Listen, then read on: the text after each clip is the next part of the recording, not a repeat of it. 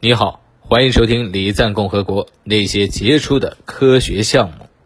今天要和您分享的是北斗导航。北斗七星，玄古七宿之首。北斗导航，世界一流卫星导航系统。北斗卫星导航系统可以导航道路，可以检测自然灾害、电子商务位置服务，广泛应用于重点运输过程监测。公路基础设施安全监测、港口高精度实时定位调度监控等领域，我国从七十年代开始探索卫星导航的相关技术，进行方案的相关设计和计算。一九八三年，著名航天学家陈方允院士根据中国国情提出了双星卫的方案。利用两颗地球静止轨道卫星对特定区域实现快速测量定位。一九八九年，我国开始对双星定位技术方案进行演示验证实验，之后发展为北斗一代卫星导航系统。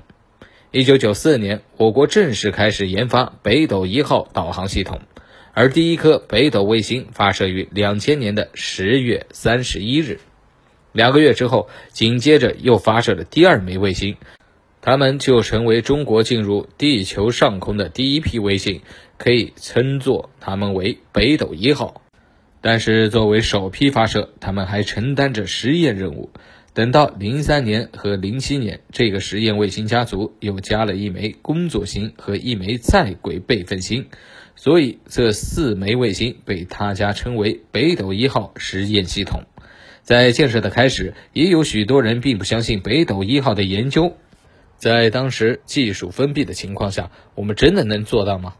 研究人员们没有给我们质疑的时间。面对困难，他们没有退缩，而是通宵达旦，不断研究、讨论、修改、完善，将每一个点都做到尽善尽美。或许是科研一路传承的精神。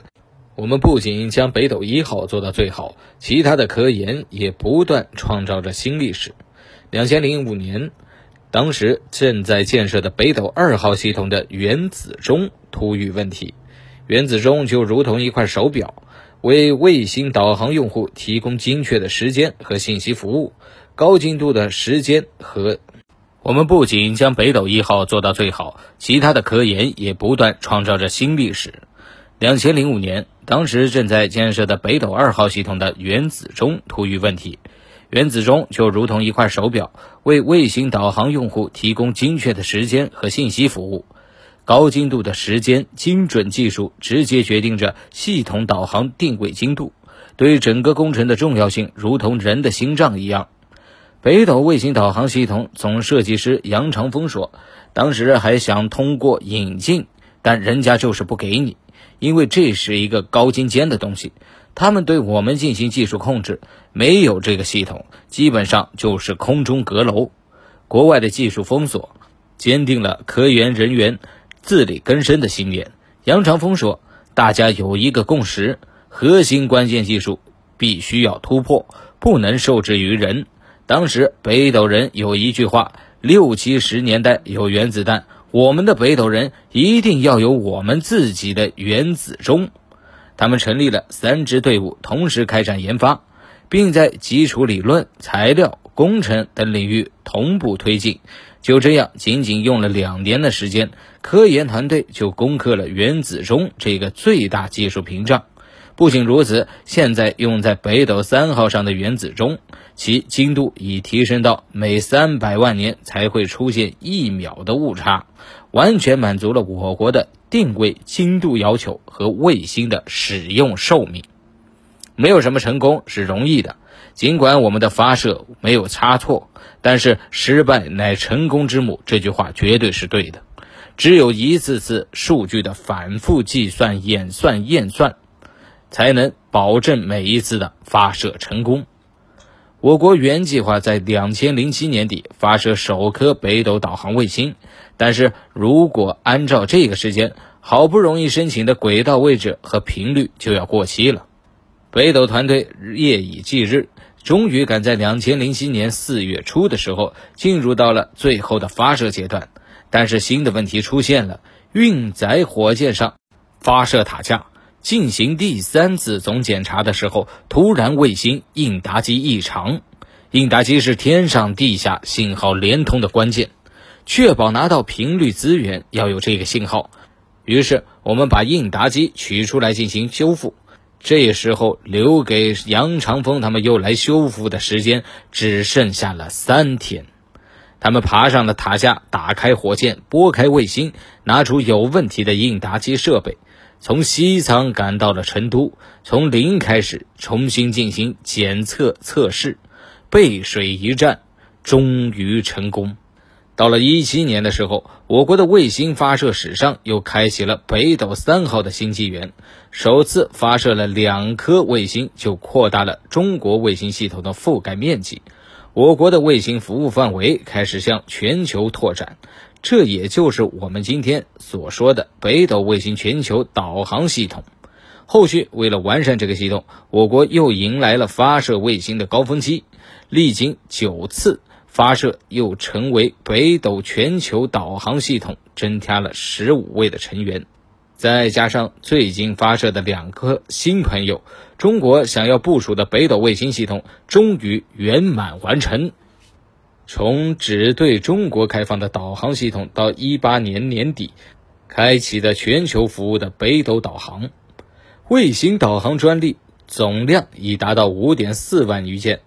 于全球第一。北斗高精度产品的输出达到九十多个国家及地区。一九九四年，北斗一号工程启动；两千零四年，北斗二号工程启动；两千零九年，北斗三号工程启动；二零一八年，北斗三号完成基本系统建设，向全球提供服务。北斗三号卫星将陆续发射，在轨工作卫星共三十三颗。包含十五颗北斗二号卫星和十八颗北斗三号卫星，具体为五颗地球静止轨道卫星、七颗倾斜地球同步轨道卫星和二十一颗中原地球轨道卫星，一个个有惊无险、一颗颗飞起的卫星。北斗人一步一个脚印，实现了跨越式的发展。甚至开创了很多只有北斗卫星才有的新技术。建设北斗卫星导航系统，最终就是为了应用。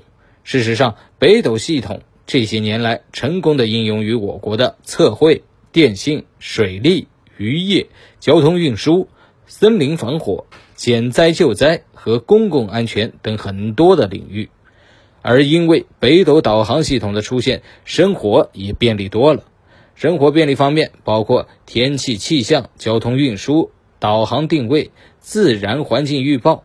杨长峰自豪地说：“交通部使用了北斗系统之后，有一个全国的交通监管系统，对危险品的运输车、旅游客车、长途客车实时监控，目前已达到四百八十多万辆。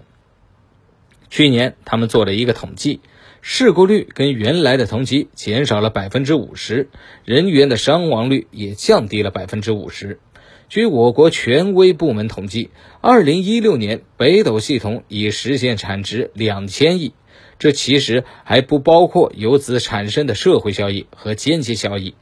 以此次北斗三号的首次发射任务为起点。我国将迎来北斗三号卫星高密度的发射，到二零一八年年底，将有十八颗北斗卫星发射升空；到二零二零年，将完成三十多颗北斗三号卫星的全球组网。近五年来，我国的北斗系统的技术能力、定位精度、应用水平都得到了较快的发展。了解到，这一系统安装在专用的脚验飞机上。主要包括设备机柜、操作平台和脚验天线，以北斗卫星导航等系统提供的高精度时空信息为基准，严格检查航空通信导航监视等关键基础设施的健康状态，已经成为我国民航飞行校验的主力装备，为所有内地以及香港、澳门。民航机场安全运行提供了日常的保障，高精度时空服务时代已经来临。在北斗沙盘上的视频展示项目上，这样介绍到：北斗卫星导航系统是中国自主建设、独立运行的卫星导航系统，为全球用户提供全天候、高精度的定位、导航和授时服务的国家重要空间基础设施。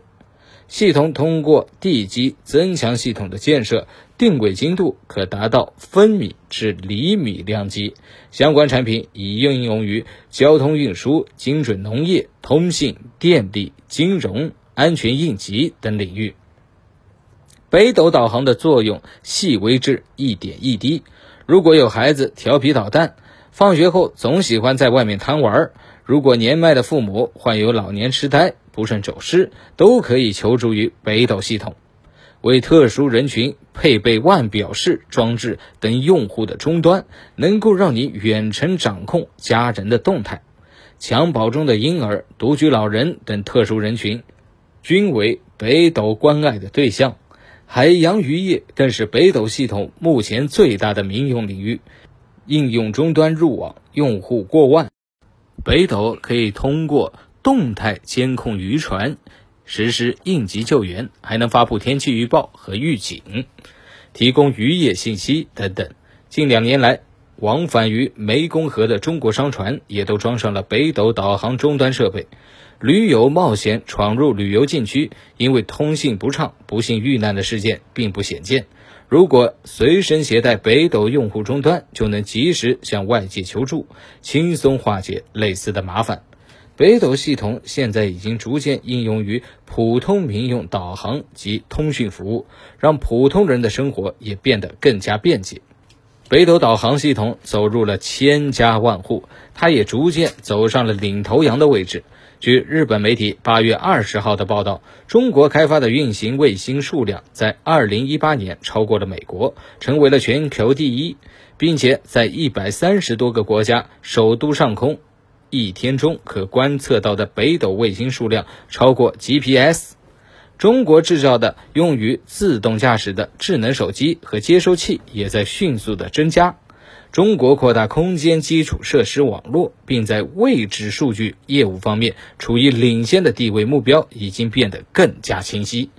目前，北斗的规模已经位居全球第一。北斗卫星导航系统目前已完成十六颗。组网卫星发射，北斗卫星导航系统今起向亚太大部分地区正式提供区域服务，包括定位导航、双向授时和短报文信息服务。